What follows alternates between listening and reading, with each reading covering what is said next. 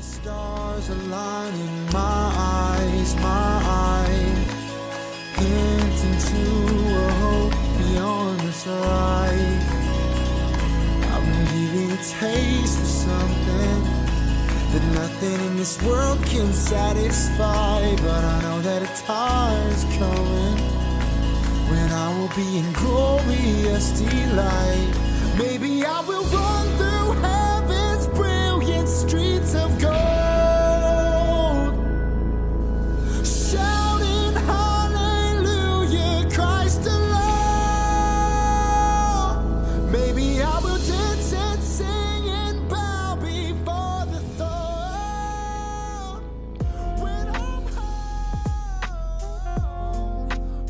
Hola a todos, sean bienvenidos una vez más al podcast Antorchas Vivas. Soy Juan Francisco Mellado, tu servidor en Cristo Jesús. Y estamos dando por, por comenzada, por comienzo, no, sé, no recuerdo cómo se dice.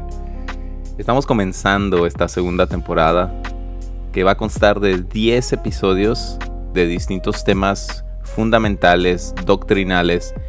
Y en esta en este primer episodio quiero comenzar con un tema que es de vital importancia para todo aquel que invoca el nombre de Cristo. Un tema que es de vital importancia si eres cristiano, si has nacido de nuevo. Y es el tema, como ya lo has podido ver en la portada, es el tema del Evangelio. Te sorprenderá saber que muchos cristianos batallan y, y batallamos con explicar claramente qué es el Evangelio. Algunas personas piensan que se trata de vivir rectamente, como comentaba con un, eh, con un amigo cuando le preguntaba qué era el Evangelio, qué es lo que es, qué es lo que él creía. Y él me dijo, no, pues es vivir, vivir para Dios. Y algunas otras personas han dado otras respuestas, como, no, pues Dios hizo un cambio en mi corazón, pero eh, y es algo que quiere hacer contigo. O Dios me ha dado una, una nueva vida, por eso ahora le sigo. Y otras personas incluso me han dicho, ¿qué es el Evangelio? No, pues el Evangelio es ir a la iglesia, ser buena persona. Y esto es súper mega sorprendente porque estas cosas, aunque son buenas respuestas en el sentido personal y en el sentido de la experiencia, estas preguntas, perdón, estas respuestas no son el Evangelio. Y es importante que como cristianos, si hay una cosa que debemos tener clara en esta vida, a la cual no debemos cerrarle, es el Evangelio. ¿Por qué? Bueno, antes de que comencemos con ese tema, a hablar un poquito, quiero que te hagas estas preguntas. Quiero que te plantees estas preguntas a ti mismo o a ti misma que, nos estás, que me estás escuchando, que escuchas este podcast. Quiero que te preguntes ¿qué es el Evangelio? ¿Qué es el Evangelio que has, creído, que has conocido? ¿Qué es el Evangelio? Quisiera también que te preguntaras, si una persona que no es cristiana me preguntara qué es el Evangelio, qué es lo que creo, ¿cómo se lo explicaría? ¿Cómo le explicaría el Evangelio a esa persona? Y por último me gustaría que consideraras esta pregunta. ¿Por qué soy cristiano? ¿Por qué eres cristiano o cristiana? ¿Cuál sería tu respuesta ante esa pregunta? Es interesante porque ante esta última pregunta muchas veces tenemos respuestas completamente diferentes. Distintos tipos de personas tenemos distintos tipos de respuestas pero muchas veces apelamos o apuntamos hacia nuestra propia experiencia. Porque soy cristiano, porque Dios cambió mi corazón, Dios cambió mi vida, porque Dios eh, me salvó de una situación muy difícil en mi familia, o porque eh, le he rendido mi corazón a Dios y lo he querido seguir. ¿Por qué eres cristiano? ¿Por qué eres cristiana? Sabes, todo cristiano debe conocer el Evangelio. Todo cristiano, Pedro nos decía, debe estar preparado para dar respuesta sobre la esperanza que habita en nosotros. Así que realmente todo seguidor de Jesús tenemos como un deber, como una obligación, conocer el Evangelio y saber comunicarlo.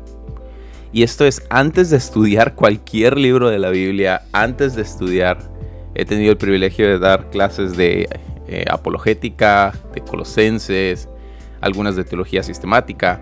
Pero antes de profundizar en estas cosas, debemos, es una obligación, conocer el Evangelio, comprenderlo y saber comunicar.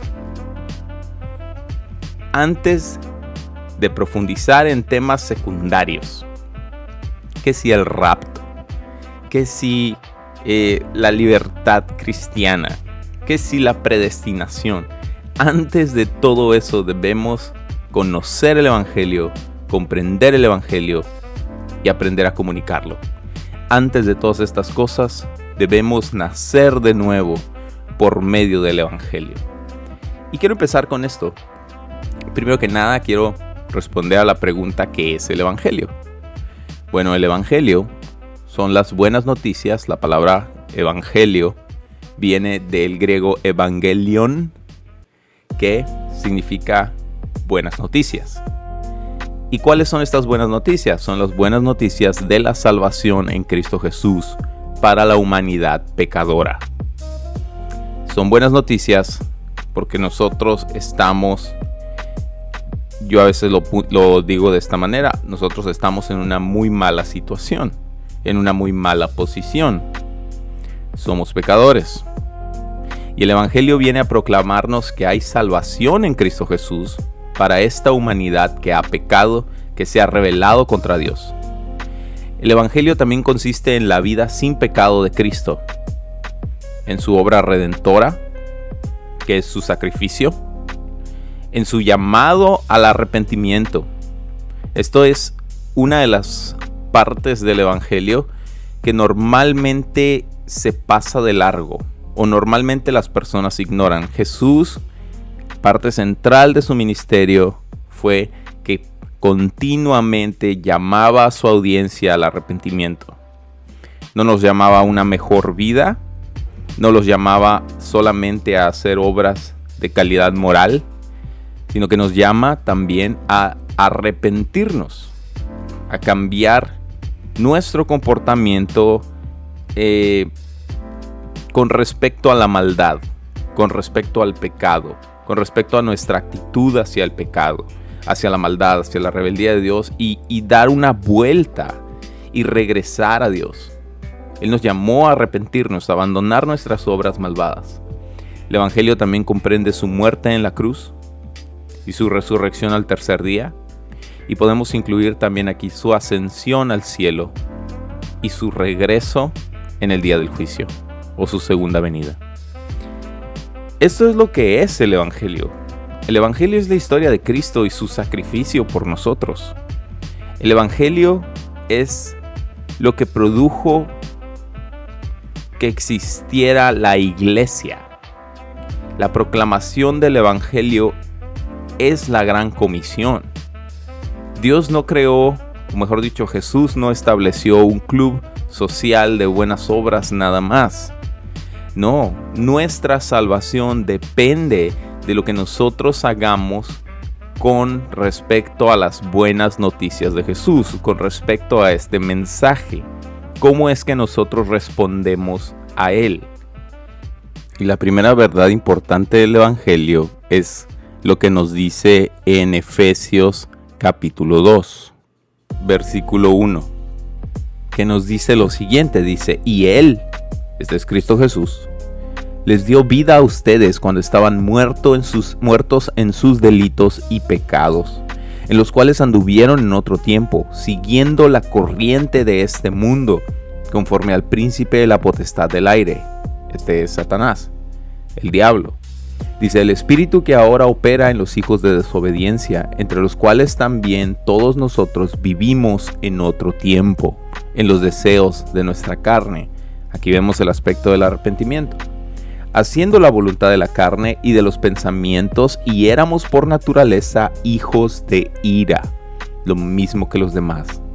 Pero Dios, que es rico en misericordia por su gran amor en el que nos amó, aun estando nosotros muertos en pecados, nos dio vida juntamente con Cristo. Por gracia son salvos. Y vamos a abordar el tema de la gracia un poco más profundamente en un episodio, eh, en un episodio de esta misma temporada. Pero tenemos que entender que la vida que Jesús nos ha dado con Cristo Jesús es un regalo. Es un regalo que se acepta y se recibe por fe.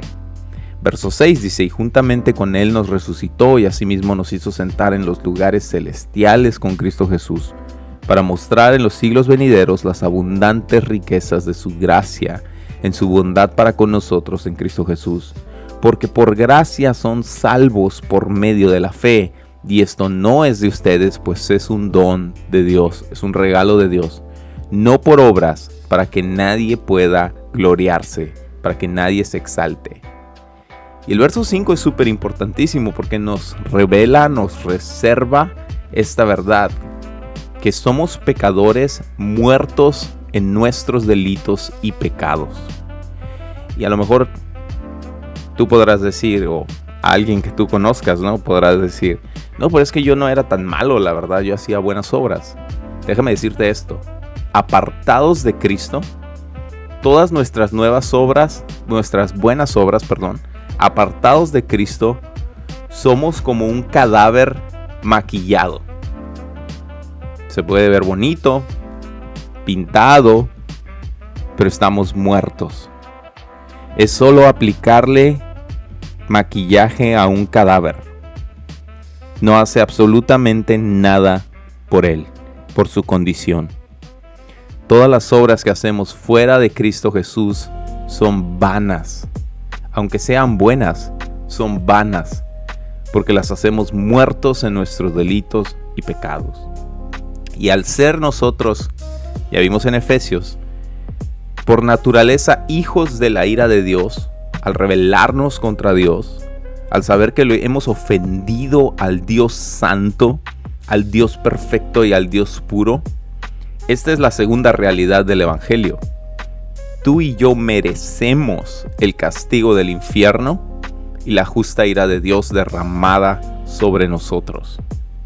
Tú y yo la merecemos porque hemos roto las leyes de Dios, porque hemos ofendido a Dios, porque nos hemos rebelado contra Dios, porque hemos perseguido los designios malvados de nuestro propio corazón.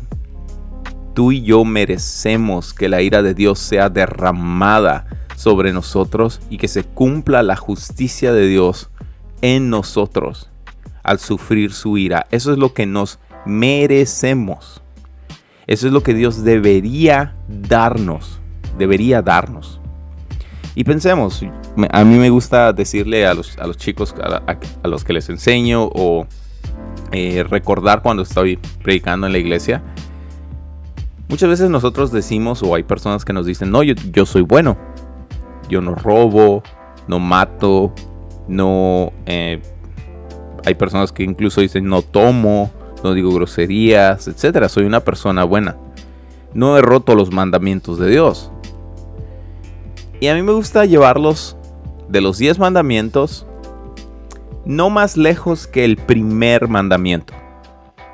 El primer mandamiento, según la ley de Dios, es amarás al Señor tu Dios con toda tu alma, con toda tu mente con todo tu corazón y con todas tus fuerzas.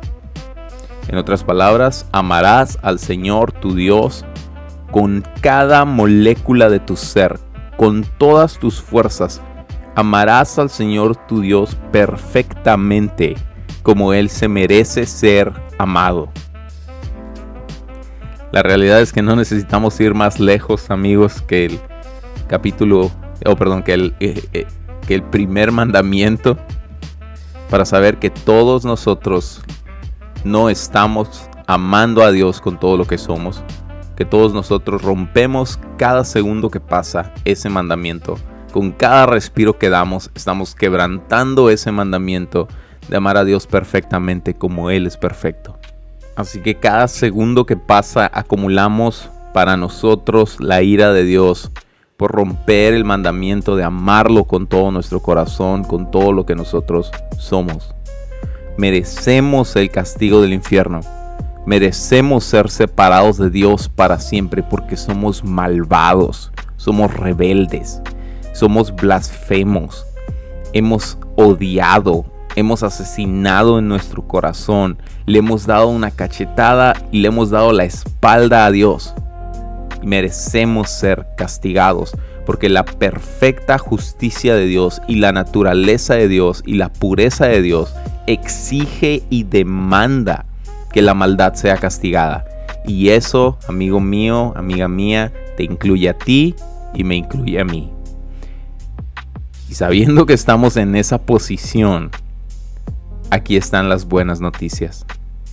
Las buenas noticias es que Dios nos amó tanto que ofreció su propia vida, la vida de su Hijo, de la segunda persona de la Trinidad, como sacrificio sustituto por tus pecados. Jesús, el Hijo de Dios, tomó tu lugar voluntariamente. Voluntariamente. Juan 3:16, uno de los versículos más memorizados entre los cristianos y como debería ser, porque es bueno, nos dice que porque de tal manera amó Dios al mundo, que ha dado a su Hijo unigénito, para que todo aquel que en Él cree no se pierda, mas tenga vida eterna. Jesús vino para ser el sustituto por ti, para morir la muerte que tú te mereces, para vivir la vida que tú no podías vivir y traer el perdón que tú no podías alcanzar por ser culpable. Jesús vino e hizo esto voluntariamente, ofreció su vida al sacrificio de la cruz, a la muerte de cruz. Y a veces es bueno que expliquemos y recordemos que la, morir en la cruz era un tormento y una tortura inmensa, gigantesca. Tradicionalmente en las pinturas católicas nosotros vemos a Jesús siendo perforado por los clavos en la palma de sus manos. Pero médicamente e históricamente, esto es incorrecto, ya que la palma de la mano no podría resistir el peso de un cadáver al ser tejido relativamente blando, no podría resistir el peso de un hombre al ser colgado de, de las palmas de sus manos, y lo cual terminaría desgarrando la palma y abriéndola en dos y haciendo que el cuerpo no se sostuviera, sino que históricamente los romanos crucificaban a las víctimas de los huesos o de las coyunturas de la muñeca. Y esto es, esto es cierto y esto es preciso históricamente. Ahí es donde los romanos eh, atravesaban los clavos de las manos de sus víctimas. Y, y piensa esto, antes de llegar a la crucifixión, Jesús recibió azotes, fue herido por nuestros pecados, él pagó el precio con su sangre, con sus heridas. le dieron latigazos, lo flagelaron, le rasgaron la espalda, le arrancaron la barba, lo escupieron, lo abofetearon, se burlaron de él. Y al llegar a la cruz lo clavaron de las muñecas. Una, un clavo en cada extremo, en cada, en cada mano, en cada extremo de la cruz, con sus brazos extendidos. Ahora, en la muñeca tenemos cientos sientas de, nervios que pasan por ahí. Y si alguna vez te has golpeado el codo y has sentido cómo es, te da un toque eléctrico que básicamente te apaga el resto del brazo, imagínate ese mismo dolor multiplicado por 100 al que un clavo oxidado y grande esté machucando todos los nervios de tus brazos. Es un dolor intenso en cada brazo, en cada una de tus manos. Y encima, algo de lo más tortuoso o de las torturas más grandes de la crucifixión era que la víctima no moría desangrada, ya que al estar en esta posición de estrés, en esta posición con los brazos extendidos, le era muy difícil a la víctima el poder respirar. Así que lo que hacían los romanos, clavaban un tercer clavo en los pies para prolongar la agonía de la víctima que estaba colgada en la cruz. ¿Por qué era esto? Porque La víctima, al no poder respirar, se impulsaba con el, clavo que estaba en, en sus pies, se impulsaba con los pies para poder tomar una bocanada de aire. Y esto era, esto era lo más horrible de la crucifixión, que no morías desangrado, la víctima moría asfixiada. Ahora encima de eso, Jesús, de todo ese dolor humano, imagina la inmensa e infinita ira de Dios siendo derramada sobre él por pagar por tus pecados, los pecados del mundo toda la ira de Dios que tú merecías, que yo merecía, fue derramada completa sobre él. Y él la bebió toda, toda. Al sufrir, al ofrecer su vida y al morir, ofrecer su muerte como sacrificio sustituto por tus pecados. Y Jesús murió, fue sepultado, pero resucitó al tercer día, como un sacrificio aceptado por Dios, declarando la confirmación de su identidad. Y no hablo de identidad en el sentido relevante, moderno, que, ay, tu identidad es esto, tu identidad es lo otro. No, no, no. Yo hablo de su verdadera identidad, de ser Dios en cuerpo humano, venciendo la muerte, cumpliendo lo que él mismo dijo, a mí nadie me quita la vida, yo la pongo como ofrenda y yo la vuelvo a tomar. Jesús regresó de la muerte al tercer día, al tercer día abriendo la puerta del cielo para nosotros, abriendo la puerta de su vida para nosotros, de abriendo la puerta del perdón de, de nuestros pecados que ahora nos lo ofrece de manera gratuita. Nos ofrece el perdón que nosotros nunca podríamos alcanzar, lo ofrece de manera gratuita. Nos lo ofrece como un regalo. Y ahora, me encantaría hacer hincapié en esto. La salvación es un regalo, dice el, pastor Costijín, la salvación es un regalo que se recibe gratuitamente, pero el discipulado es costoso. Ser un verdadero discípulo de Jesús te va a costar todo, te va a costar todo. Pero la salvación que Cristo Jesús nos ofrece no nos cuesta nada a nosotros, pero costó la propia vida y la propia sangre del Hijo de Dios.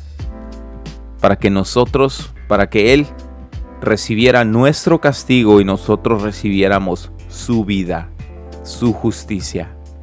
Pero ahora Él nos llama y Él llama a todos a arrepentirnos de nuestros pecados. Y esto es algo que muchas veces no se da el énfasis que debería darse en las iglesias modernas se nos dice, toma una decisión por seguir a Jesús. Pero la Biblia no dice, toma una decisión nada más. La Biblia dice, apártese de la maldad todo aquel que invoca el nombre del Señor. La Biblia nos dice, arrepiéntete, deja tus obras malvadas y ven y rinde toda tu vida y todo tu ser a Cristo. Esto habla de un cambio verdadero. Esto habla de un verdadero nacer de nuevo. Y esto habla de un llamamiento a confiar en la obra de Cristo, lo que Él hizo por nosotros. Esto es la verdadera fe, confiar que Él murió por nuestros pecados y hemos sido perdonados. Y ahora, si Dios nada más nos perdonara, sería más que suficiente, más allá de lo que nosotros nos merecemos. Pero encima la bondad de Dios se derrama muchísimo más. Porque al venir a Cristo, al confiar en Cristo, al arrepentirnos, abandonar nuestra vida anterior y a venir a, recibir una vida nueva en Cristo Jesús, recibimos el perdón de nuestros pecados, pero también la adopción como hijos e hijas de Dios. Y no solo eso, sino que Él nos da un nuevo nacimiento por el Espíritu Santo. Él nos pone y nos, nos, nos hace nuevos para vivir una vida nueva en santificación. Una vida nueva que va creciendo, honrando a Dios, una vida que ahora viva para Dios. Y encima de todo esto nos da el regalo de la vida eterna. Y esto es el Evangelio. El reconocer, el saber, el hecho de que somos pecadores, muertos en nuestros delitos y pecados, que merecemos el castigo del infierno y de la justa ira de Dios, pero que Dios nos amó tanto que ofreció su vida como sacrificio sustituto por tus pecados. Jesús murió, fue sepultado y resucitó al tercer día como sacrificio aceptado por Dios. Y ahora nos llama a arrepentirnos de nuestros pecados, que hay un cambio verdadero en nuestras vidas, de a confiar en la obra redentora de Cristo para recibir el perdón de nuestros pecados, la adopción como hijos, un nuevo nacimiento y el regalo de la vida eterna. Y el Evangelio es un llamado, es un regalo primeramente, es un llamado y también es una invitación. Dios no nos va a forzar a estar con Él. No nos va a forzar a creer, más sin embargo nos invita a que recibamos el perdón de nuestros pecados. Apocalipsis en el último capítulo dice, y esto es muy claro, dice, el espíritu y la novia dicen, ven. Y el que tenga sed, venga y beba el agua de vida gratuitamente. Jesús es el agua de vida. Jesús es el agua de vida. Y el Espíritu Santo y la iglesia dicen, ven, ven. Es una invitación. Ven, recibe este llamado, recibe este regalo. Aprende lo que significa ser asombrado por la gloria de Cristo. Solamente Cristo y lo que es vivir para Él, derramarte para Él y encontrar que en Él tenemos nuestra verdadera plenitud. Ahora, yo les preguntaba al principio de este programa, ¿por qué son cristianos? Quizá alguien te ha hecho esta pregunta, quizá tú te has hecho esta, nunca te has hecho esta pregunta tú personalmente a lo mejor. Pero es fácil preguntar, ¿por qué son cristianos? ¿E-, ¿Eres cristiano? Muchas personas dicen sí, pero la definición de cristiano puede ser diferente para muchas personas. Así que yo, yo trato de no preguntar si son cristianos. Yo trato de preguntar, ¿has nacido de nuevo? ¿Has nacido de nuevo? Porque una persona puede decirte que sí es cristiana, pero no ha nacido de nuevo. Una persona que simplemente simpatiza con el Evangelio, con la moral, con los beneficios del cristianismo, pero no ha habido una regeneración en su vida. Y mi pregunta para ti sería, ¿has nacido de nuevo? ¿Has nacido de nuevo? Y también a veces me gusta preguntar, ¿eres cristiano? me dicen sí. ¿Por qué? ¿Por qué eres cristiano? algunas personas, les decía, responden desde su experiencia y dicen, pues porque el cristianismo funciona para mí. Y esa es una buena respuesta, pero otras religiones funcionan para otras personas. Anteriormente el ateísmo funcionaba para mí. Otros dicen, pues yo soy cristiano porque tuve una experiencia con Dios. Bueno, otras religiones también ofrecen experiencias. A veces mejores experiencias que nuestra experiencia. Otros dicen porque me gusta la comunidad en la iglesia. Pero la realidad es que otras comunidades ofrecen mejores comunidades que la iglesia.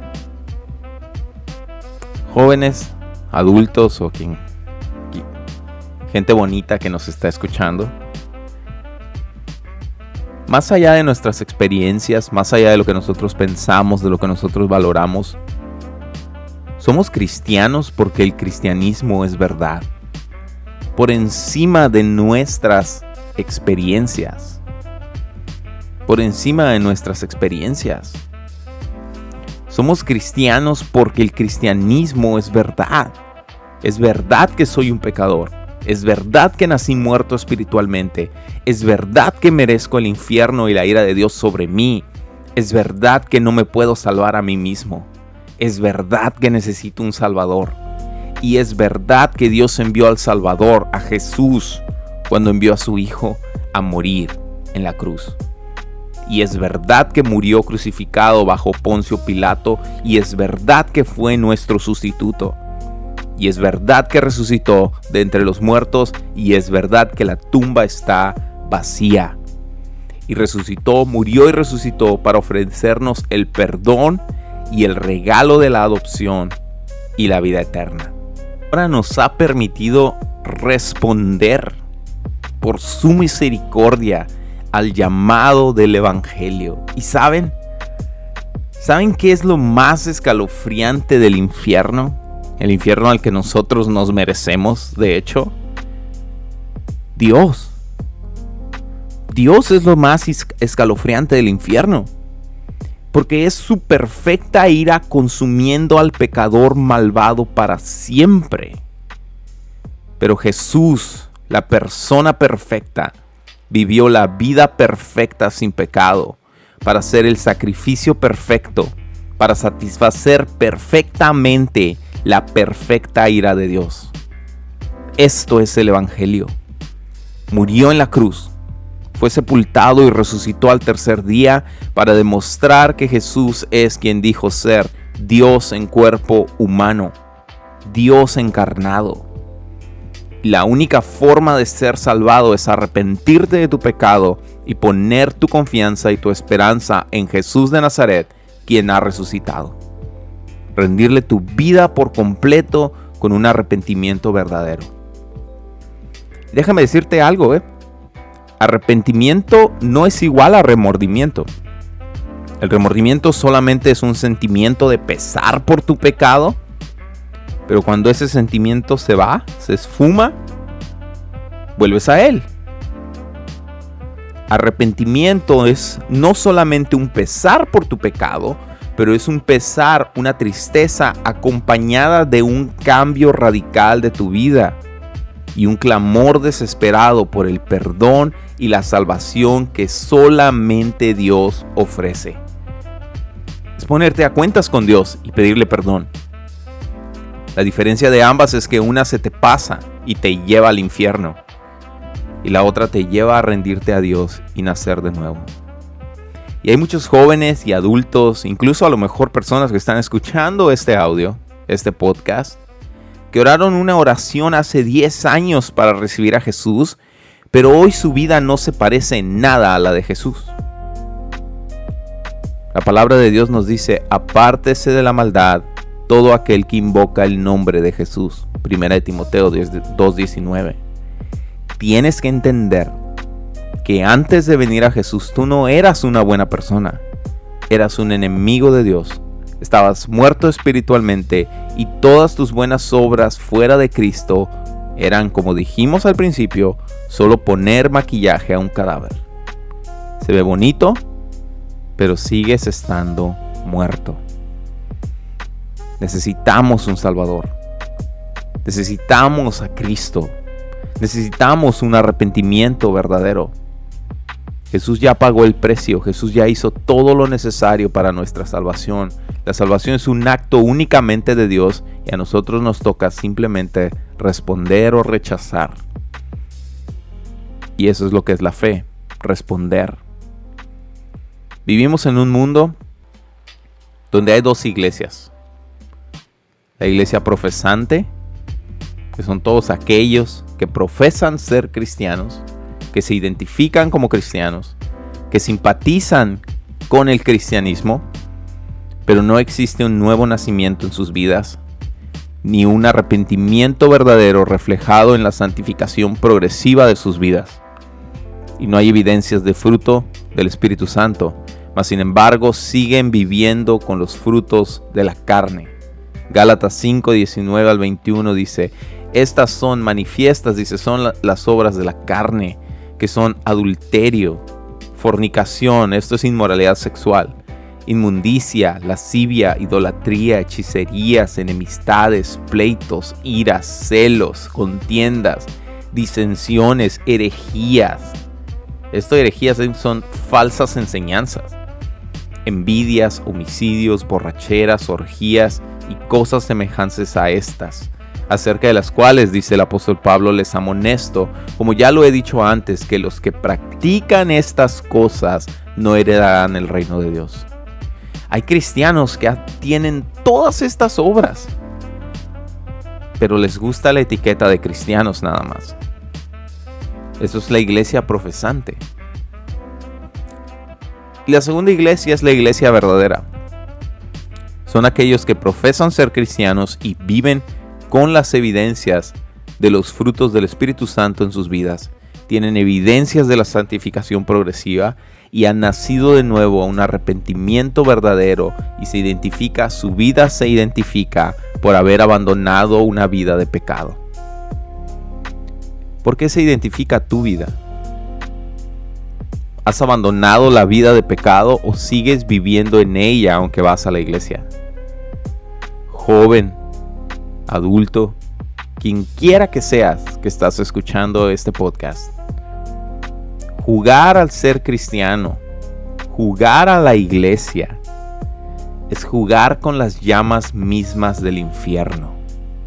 Necesita haber un arrepentimiento verdadero, una regeneración, un nuevo nacimiento en el Espíritu Santo y producir estos frutos en tu vida. Gálatas 5, 22 a 24 dice, pero el fruto del Espíritu es amor, gozo, paz, paciencia, benignidad, bondad, fe, mansedumbre, templanza. Contra tales cosas no han ley. Pero los que son de Cristo, dice, han crucificado la carne. Esto es nuestra naturaleza malvada, con sus pasiones y deseos. La vida del cristiano no es una vida perfecta, pero la vida del cristiano es una continua progresión hacia la santificación. Es el ser más como Jesús el ser más como Cristo. Jesús dijo que en el campo habría cizaña entre el trigo. Y esto es que en la iglesia habría personas llamándose cristianos que en realidad no lo son. La diferencia entre un cristiano y un no cristiano no es la perfección de su vida, sino la progresión de la santificación en su vida. Y la realidad es que el tiempo hará que la verdad de tu vida salga a la luz. Si eres alguien que ha confiado en Cristo, está rendido a Cristo. O eres alguien que no, alguien que solamente simpatiza o simpatizó por algún tiempo. La realidad es que muchos abandonarán la fe. La Biblia nos ha advertido, el apóstol Pablo nos advirtió, que llegaría este tiempo en el que muchas personas su amor se enfriará, el amor por Dios se enfriará y vendrá una gran apostasía, o sea, muchas personas abandonando la fe. ¿Por qué? Porque en verdad no han tenido un nuevo nacimiento, pero el tiempo revela la verdad del alma y la verdad del corazón. ¿A qué iglesias, a qué iglesia perteneces tú? ¿Eres alguien que solamente profesa? ¿Eres alguien que solamente simpatiza? o eres alguien que ha rendido tu vida completa a Cristo. A lo que mencionamos ahorita, jugar al cristiano o la cristiana sin una total rendición y fe en Cristo Jesús, sin haber nacido de nuevo, es jugar con el fuego del infierno. El pasaje más terrorífico en mi opinión, Jesús lo habló en Mateo 7, verso 21 al 23, cuando dice, no todo el que me dice Señor, Señor, entrará en el reino de los cielos sino el que hace la voluntad de mi Padre que está en los cielos. Muchos me dirán en aquel día, Señor, Señor, ¿no profetizamos en tu nombre? ¿Y en tu nombre echamos fuera demonios? ¿Y en tu nombre hicimos muchos milagros? Entonces les declararé, nunca los conocí. Apártense de mí, hacedores de maldad. Solo aquellos que hacen la voluntad de Dios entrarán en el reino de los cielos. Pero ¿cuál es la voluntad de Dios? Mateo 17, 1 al 5 nos lo dice. Seis días después Jesús tomó a Pedro, a Jacobo y a Juan, su hermano, y los llevó aparte a un un monte alto, esta es la transfiguración. Y se transfiguró delante de ellos y resplandeció su rostro como el sol y sus vestidos se hicieron blancos como la luz. Y he aquí se le aparecieron Moisés y Elías hablando con él. Entonces Pedro dijo a Jesús, Señor, bueno es para nosotros que estemos aquí, si quieres hagamos aquí tres enramadas, una para ti, otra para Moisés, otra para Elías. Y mientras él aún hablaba, una nube de luz lo cubrió y le dijo, he aquí, oh perdón, y aquí la voz desde la nube decía, este es mi Hijo amado, en quien tengo complacencia. A Él escúchenlo, a Él oigan. ¿Cuál es la voluntad de Dios? La voluntad de Dios es que vengamos a Jesús. La voluntad de Dios es que escuchemos a Jesús. La voluntad de Dios es que nos rindamos a Jesús. Esa es su voluntad. Que Jesús sea nuestra plenitud, que Jesús sea todo para nosotros. Y no podemos venir a Él, no podemos rendirnos a Él si no conocemos el Evangelio. La realidad es que como cristianos nunca nos graduamos del Evangelio, nunca de los nunca de los nunca. El Evangelio es central y debemos conocerlo. Debemos, es una obligación poder conocerlo y poder compartirlo correctamente. Debemos conocer el Evangelio. Y cuando estamos en la iglesia nos reunimos para adorarlo y conocerlo. Cuando salimos nos esparcimos para proclamarlo. Este es nuestro propósito. Es nuestro propósito. Y para terminar este episodio, quisiera preguntarte, primero que nada, el Padre dijo, escuchen a Jesús. Yo quisiera preguntarte, ¿qué voz estás escuchando? ¿Estás escuchando tu propia voz?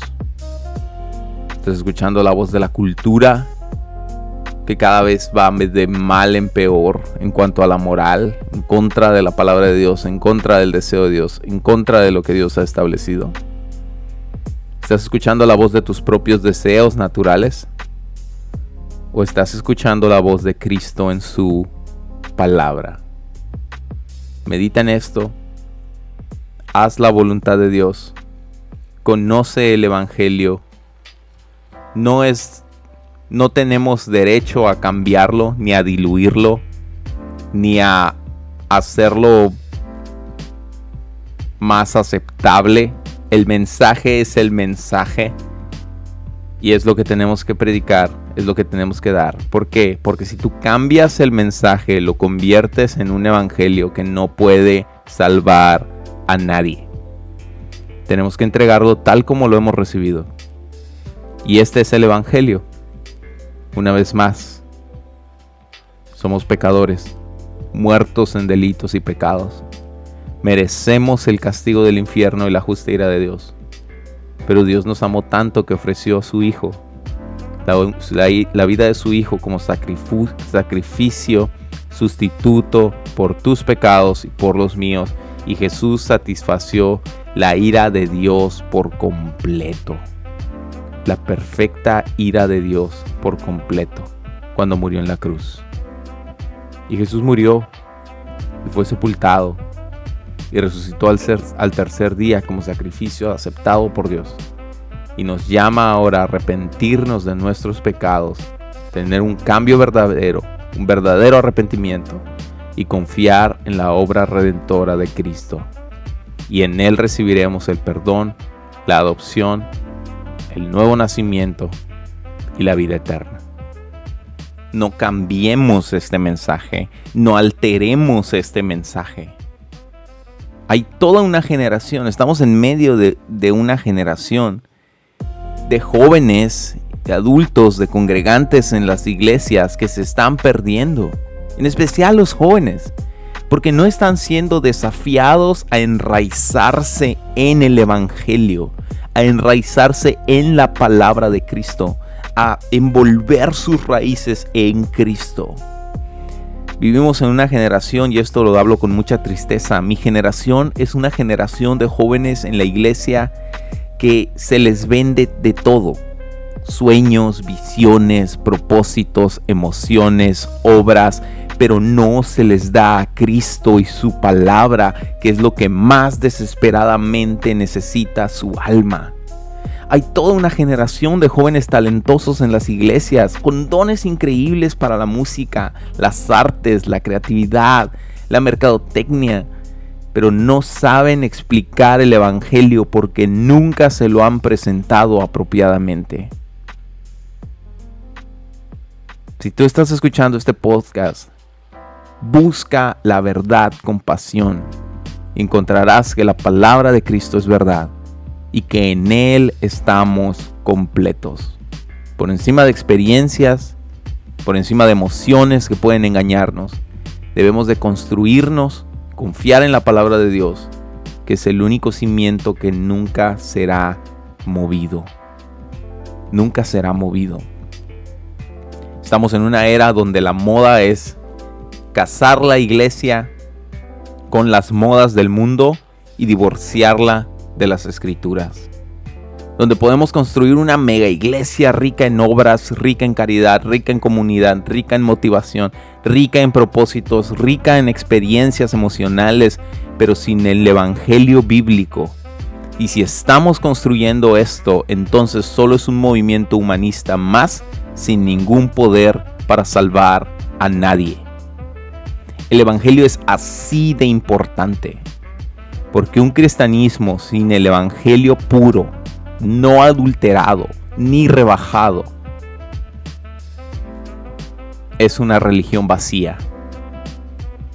Una religión sin poder para salvar a nadie, porque Romanos nos dice que el Evangelio es el poder de Dios para salvación. El mensaje contiene todo lo necesario para que nosotros creamos y recibamos la obra redentora que Cristo hizo por nosotros. Y todo el que quiera vivir una vida dedicada a Cristo va a sufrir persecución. Si vemos al apóstol Juan, anciano y exiliado en la isla de Patmos para morir, ¿dónde estaban sus amigos? ¿Estaban de vacaciones los demás apóstoles? ¿Andaban viviendo su mejor vida? No. Ellos estaban muertos. El cristianismo que Jesús nos ofrece no es el cristianismo barato donde eres un campeón, decláralo y recíbelo, vive sin problemas, Dios quiere que seas rico. Ese es un evangelio falso. El cristianismo que Jesús nos ofrece, en las palabras del pastor Bonhoeffer, dice, cuando Cristo llama un alma, le ofrece ven y muere. Jesús nos ofrece en el Evangelio, ven y muere conmigo. Niégate a ti mismo, toma tu propia cruz y muere, y vivirás en Cristo. Esto es un arrepentimiento, un arrepentimiento es negarte a ti mismo, tomar tu cruz y morir a los pies de Jesús. Y esto es lo que es la fe, confiar en Cristo, aferrarte a Cristo, a su promesa del Evangelio de perdón y de vida eterna, sin importar las circunstancias, porque tu recompensa es grande en los cielos. Ser adoptado en la familia de Dios por los méritos de Cristo. Y esto solamente lo recibimos si respondemos al mensaje del Evangelio. Pues eso ha sido todo por parte de nuestro primer episodio de esta segunda temporada donde hablamos sobre el Evangelio, mi tema favorito, la pasión de mi vida, podríamos decirlo de esta manera. Yo soy Juan Francisco Mellado, tu servidor en Cristo Jesús. Muchas gracias por habernos acompañado en este episodio del podcast Antorchas Vivas. Eh, la música que escuchaste en el intro se llama I Know de King's Kaleidoscope y si este episodio fue de bendición para ti, no olvides compartirlo. No olvides también si tienes alguna duda, comentario, mi, eh, puedes comunicarte por las redes sociales. Uso Instagram eh, primariamente, arroba Juan. O también puedes seguir el Instagram de Antorchas Vivas, arroba Antorchas. Y si este episodio fue de bendición para ti, una vez más, no olvides compartirlo. Dios te bendiga Nos vemos en el próximo episodio.